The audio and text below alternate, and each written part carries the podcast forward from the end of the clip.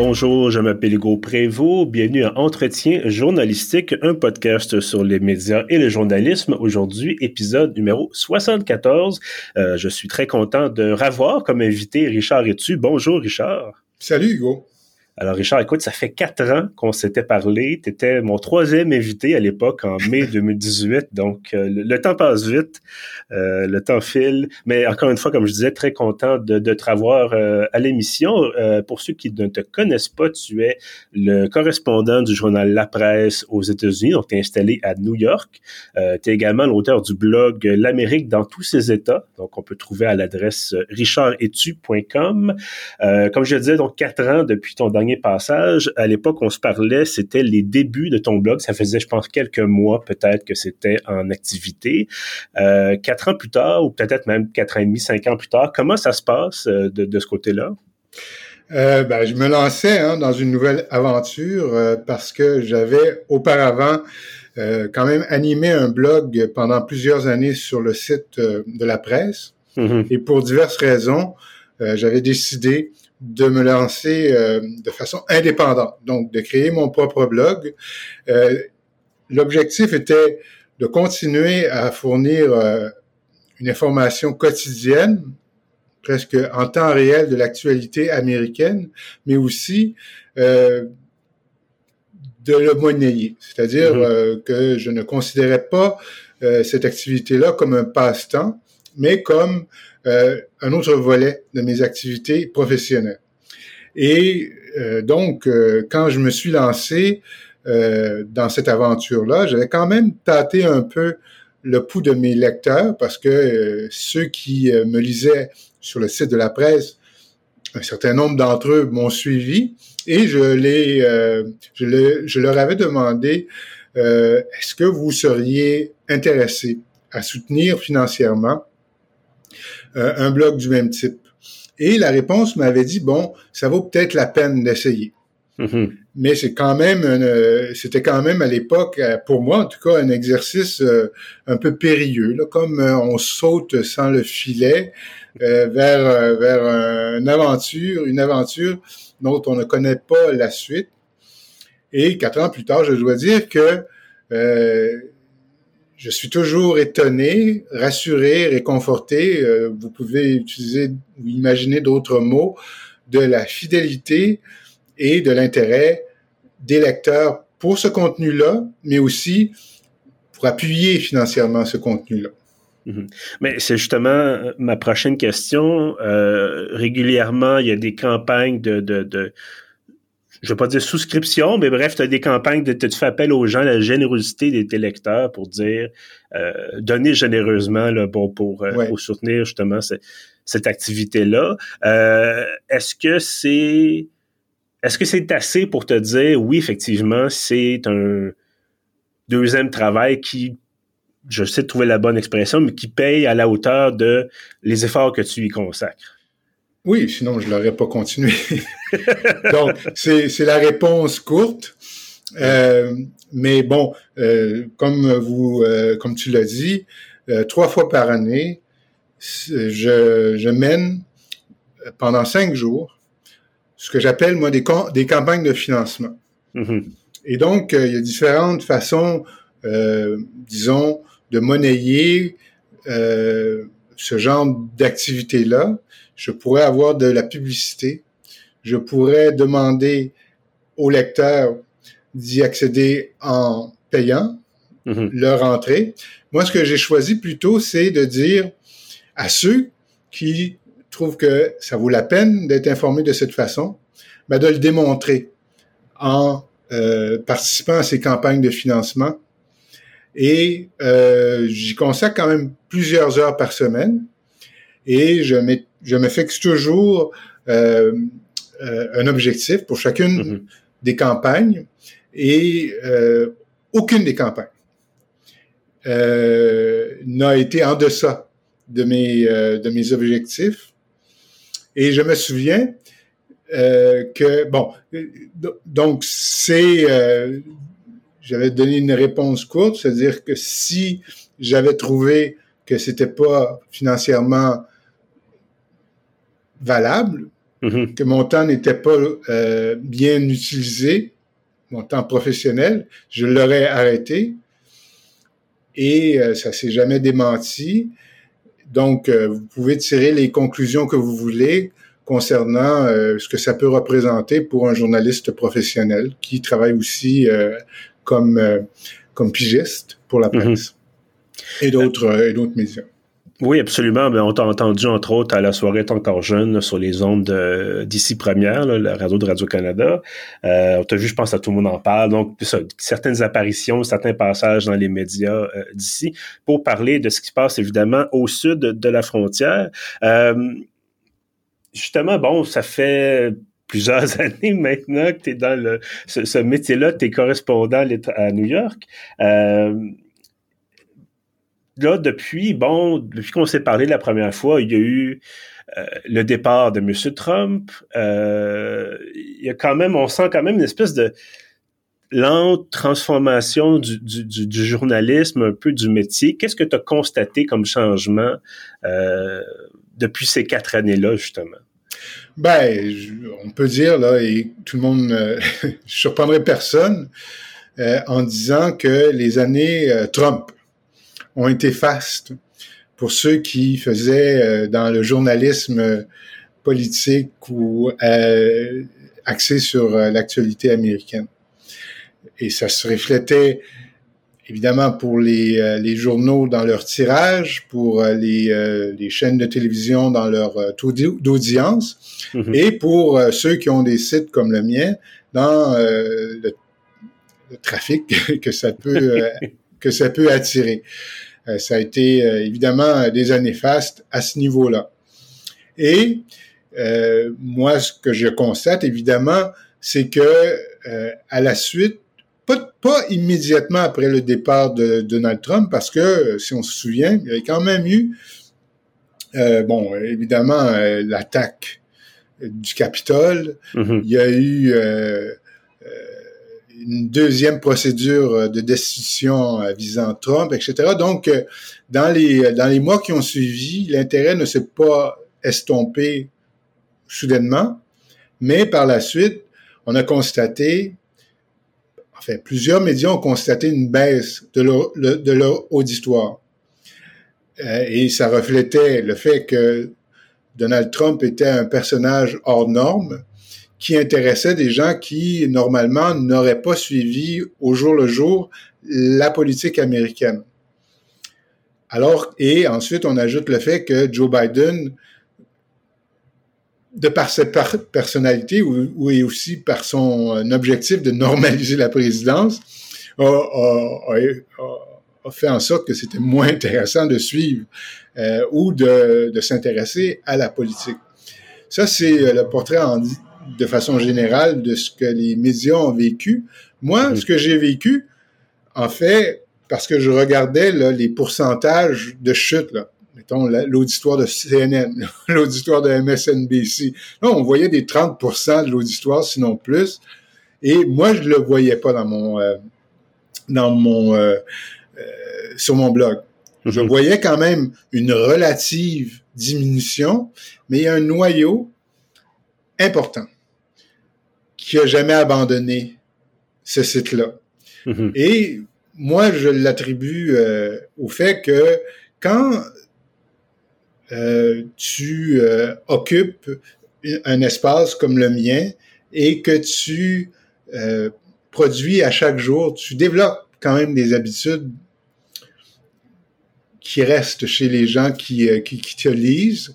Et donc, c'est pas seulement euh, les personnages qui importent, mais c'est la fidélité de ton euh, de ta présence et aussi euh, même si tu sais d'un d'un item de, c'est-à-dire d'un d'un billet à l'autre là, je peux quand même pas nécessairement faire de la poésie là, mais il y a quand même à travers la journée, à travers les semaines et les mois, un ton qui s'installe et c'est même si je m'ouvre pas beaucoup, les gens quand même euh, établissent un rapport euh, avec euh, avec l'animateur, mais aussi entre eux-mêmes. Donc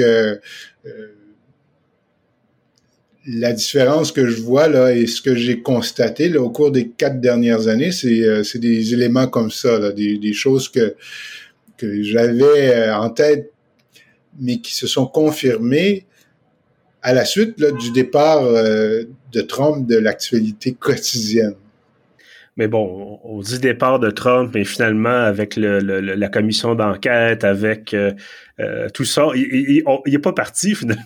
Mais ben non. Et là, bon, là, quatre ans plus tard, et au moment où on se parle, je dois dire que mon blog est plus populaire que jamais. Ah, d'accord. Et là, euh, j'essaie d'analyser la raison. Là, je sais pas qu'est-ce qui se passe en ce moment. Franchement, je sais pas si. Puis en plus, euh, moi, j'ai toujours tenu pour acquis que l'été, c'était pas la saison morte, mais qu'il y avait quand même un ralentissement là, dans, dans la vie normale du blog. C'est normal, les gens, ils veulent profiter du beau temps, sont à la plage, sont au chalet, sont en voyage, etc. Et d'autant plus que, euh, la fin de la, la paralysie de la pandémie, là, où on était tenu à rester euh, pas trop loin de chez soi, euh, mhm. c'est fini, ça. Les gens ont recommencé à voyager, ou, ou du moins à essayer de voyager, à quitter le pays et tout. Et je constate qu'il y a un intérêt plus grand que jamais, que je peux attribuer euh, notamment là, aux activités de la, de la commission du, du 6 janvier, et euh, le fait que les gens ont l'impression que peut-être cette fois-ci, Donald Trump se ferait prendre. Mm-hmm. Mais euh, en même temps, euh, on comprend pas toujours ce qui se passe. Euh, c'est peut-être aussi le fait que j'ai... Tu sais, il y a comme une alchimie là, qui se produit, puis il y a des moments où on est là et des nouveaux lecteurs apparaissent Mm-hmm. Et tu, euh, tu, euh, tu les fidélises, mais tu ne sais pas exactement à quel moment tu les as accrochés, là, vraiment. Alors, euh, on en est là en ce moment. Ce que j'aimerais savoir aussi, bon, de façon peut-être plus générale, quand tu couvres l'équivalent de couvrir un pays finalement de 300 millions et plus d'habitants, euh, que ce soit bon pour la presse ou pour ton blog, tu te retrouves à parler d'économie. Euh, la même journée, ça peut être un nouveau drame politique à Washington, ça peut être la guerre en Ukraine, ça peut être la science, ça peut être toutes sortes de choses. Est-ce qu'il y a des moments donnés où tu dis je ne suis qu'un seul homme, ça va un peu trop, il y a trop d'affaires, il y a trop de choses qui se passent, et que tu faut que tu choisisses, faut que tu choisisses finalement ce que tu vas couvrir. Oui, oui, moi je me donne, euh, bon, euh, euh, tu sais, dans une bonne journée, quand j'ai fait cinq billets, j'ai l'impression d'avoir fait ma contribution. Mm-hmm. Parce qu'en même temps, ben, c'est sûr que pendant l'été, peut-être la presse me demande moins, là, mais normalement, là, tu sais, je consacre quand même plusieurs heures à, la presse, à y mhm. penser, à faire des entrevues, etc. Donc, une fois que tu dis que tu t'es dit je vais faire cinq sujets, ben tu choisis entre plusieurs sujets, ceux qui t'apparaissent comme étant les plus intéressants ou les plus importants. Et euh, l'idée que tu n'es qu'un seul homme, ne m'effleure pas dans la mesure où je dis, ben, c'est sûr que je peux pas tout couvrir. Hein? Mm-hmm. Puis il y a aussi le fait que j'ai mon fil Twitter qui apparaît sur euh, sur euh, sur le blog et mm-hmm. qui euh, me permet quand même de faire allusion à des, des histoires hautes. Et pour les lecteurs du blog, ça ouvre une fenêtre sur ce qui se passe en même temps.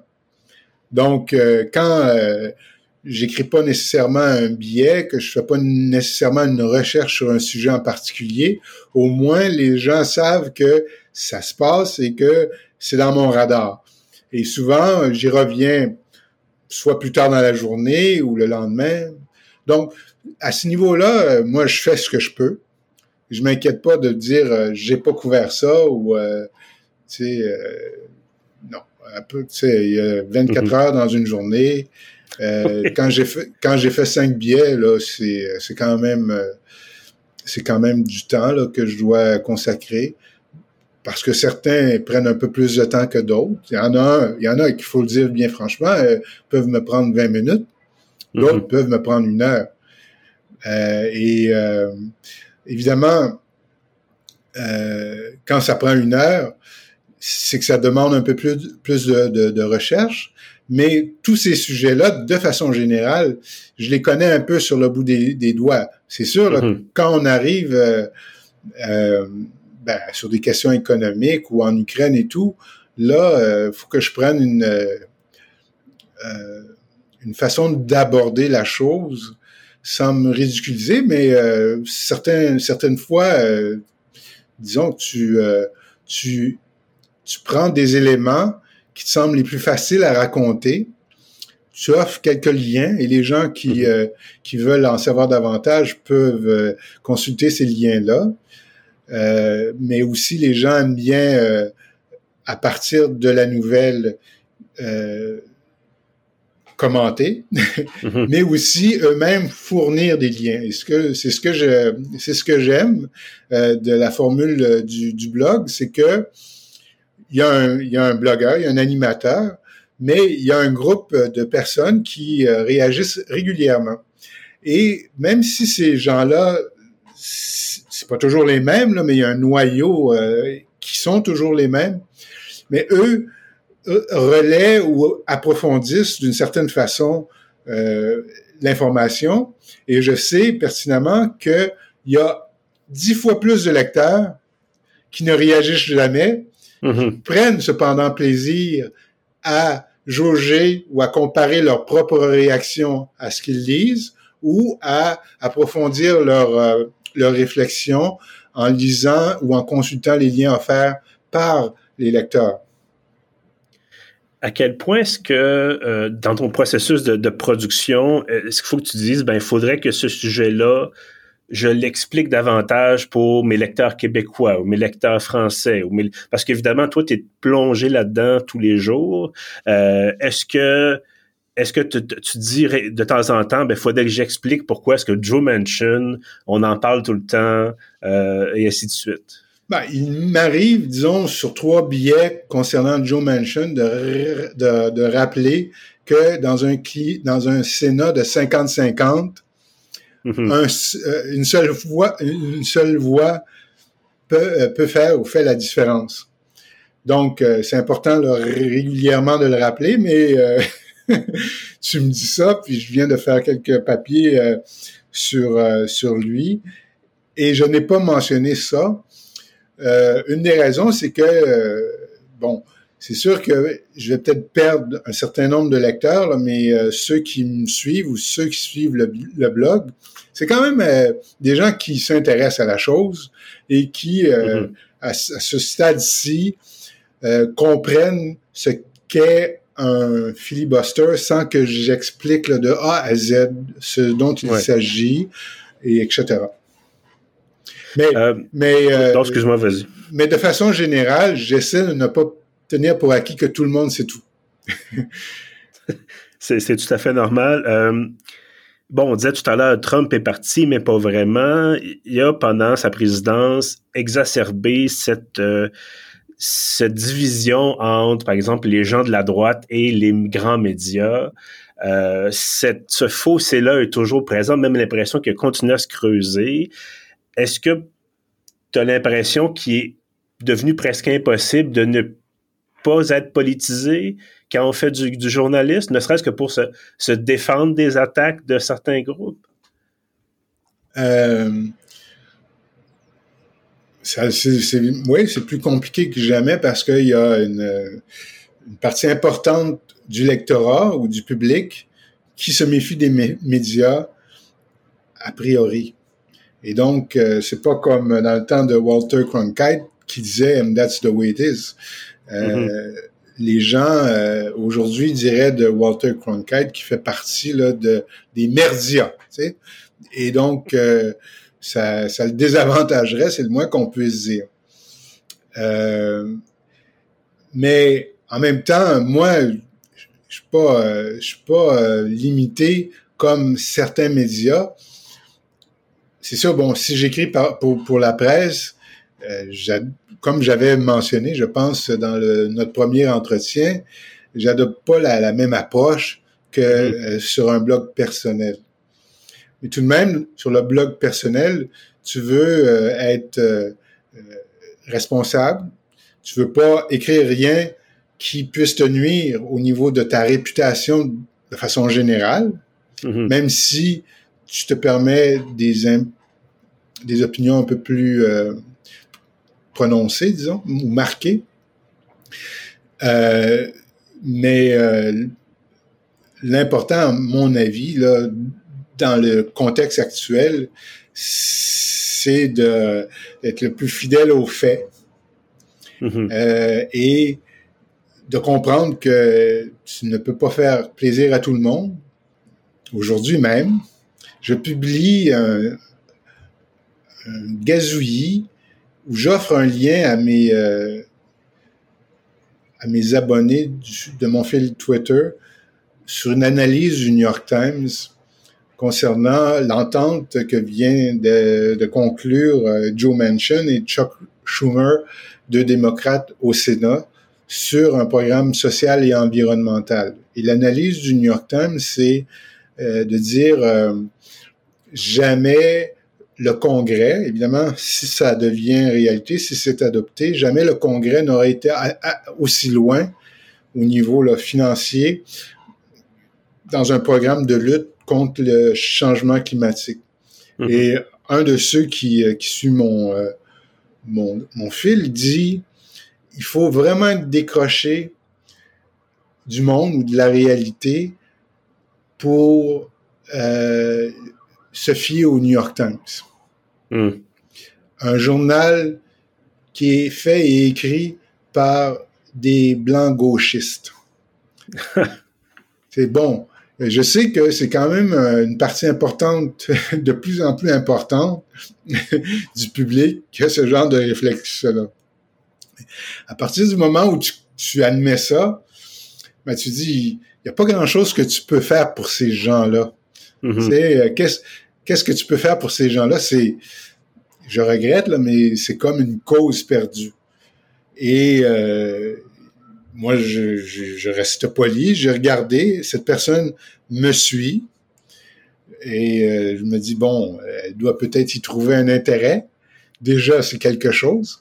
Mhm. Mais je commencerai pas à, à essayer de la convaincre que c'est pas vraiment euh, logique de sa part de dire qu'un média comme le New York Times, qui emploie quand même euh, des gens de tous les horizons, c'est fait et écrit par des blancs gauchistes. Bon, c'est. Alors que les, les blancs gauchistes critiquent souvent le New York Times et euh, l'accusent euh, d'être euh, le porte-parole de l'establishment Mhm. conservateur ou presque. Enfin, ce que je veux dire, c'est que on essaie d'être le plus euh, sérieux, consciencieux possible, mais on peut pas faire plaisir à tout le monde. Mais ça n'a jamais été au point, par exemple, de dire que tu as des craintes pour ta sécurité? Non! Euh, ben, quand tu vas sur le terrain, euh, c'est quand même une dimension. Je ne sais pas si c'est nouveau, mais j'ai vécu certainement avant l'élection de 2020 et ce fameux 6 ju- janvier 2021 où j'étais à Washington, des choses euh, qui auraient pu euh, mettre ma sécurité en danger. Mhm. Quand tu es sur place et tout, ben, tu te dis, euh, j'irai pas dans ma, dans, dans ma chambre d'hôtel parce que le monsieur m'a regardé de travers. Mhm. Il est clair, il est clair qu'à la fin de la journée, ben, tu dis quand même, je l'ai échappé belle. Surtout que le 6 janvier comme tel, je me souviens d'une interaction en particulier où il y avait un amoncellement de stocks détruits de journalistes euh, TV.